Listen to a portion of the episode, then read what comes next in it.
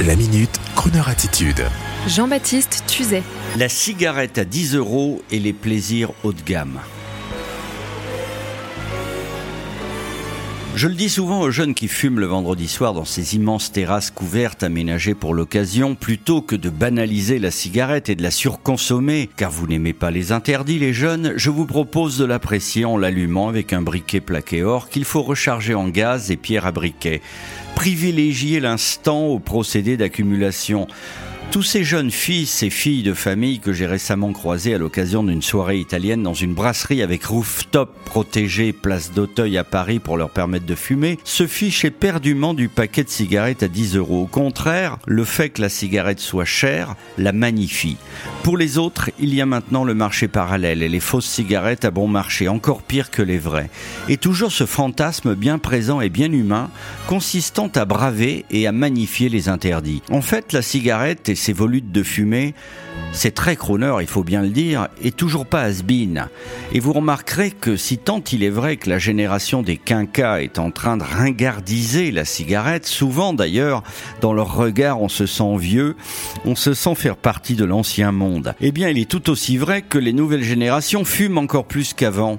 Hélas, que dire, que faire? Je pense au brave Nat King Cole, décédé en 1965 à l'âge de 45 ans d'un cancer du poumon, fumeur invétéré, c'est la cigarette qui lui avait donné l'une des voix les plus chaudes du monde, mais c'était cher payé. Je pense également au magnifique Sammy Davis Jr. que ses copains crooners surnommaient Smokey. Immense fumeur devant l'éternel, mort d'un cancer de la gorge à l'âge de 64 ans. Je pense que ces destins trop tôt disparus seraient intéressants à mettre en exergue plutôt que d'augmenter le prix du plaisir et ainsi de le magnifier. D'autres savent mieux que nous tout cela. Et nous, sur Chrono Radio, tout ce que nous pouvons faire, c'est de vous faire écouter la toux. Oui, j'ai bien dit la toux de l'immense Sammy Davis Jr. Je dédie cette toux à ceux qui ne peuvent s'empêcher de liquider un ou deux paquets par jour.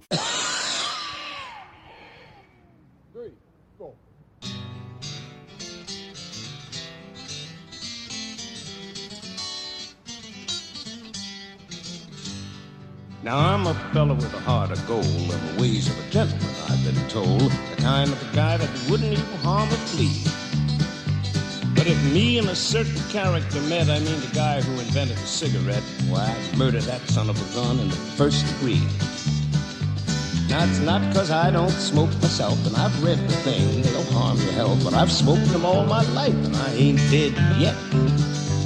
But nicotine slaves are all the same at a petting party or a poker game. Everything must stop while they have that cigarette. Smoke, smoke, smoke that cigarette.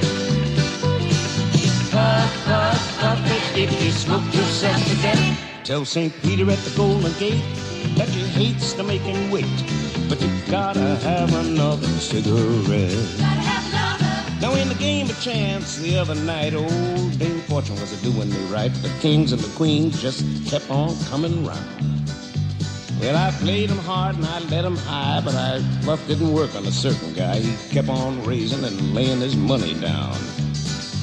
Now he'd raise me and I'd raise him. I sweated blood, I got a sink or swim. He finally called and didn't raise the bet. I said, Ace is full, pal. How about you? He said, I'll tell you in a minute or two, but right now I've gotta have a cigarette. Oh, smoke, smoke, smoke that cigarette.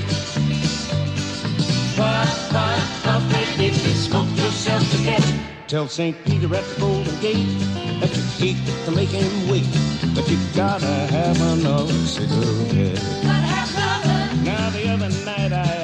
Date with the cutest little girl in 50 states, a high brown uptown fancy little lady. She said she loved me, and it seemed to me that, that things were going about as they ought to be. And hand in hand, we walked down Lover's Lane. She was old so far from a cake to dice, our smooching party was a going nice. She helped me, Hannah, I think I'd have been there yet. I gave her a kiss and a little squeeze, and she said, Oh, Sam, excuse me, please, but I, I, I just gotta have another cigarette. Oh, smoke, smoke, smoke that cigarette. Smoke, smoke, smoke it if you're smoking yourself to death. Tell Tell St. Peter at the Golden Gate that you hate to make him wait, but you gotta have another cigarette. You gotta have another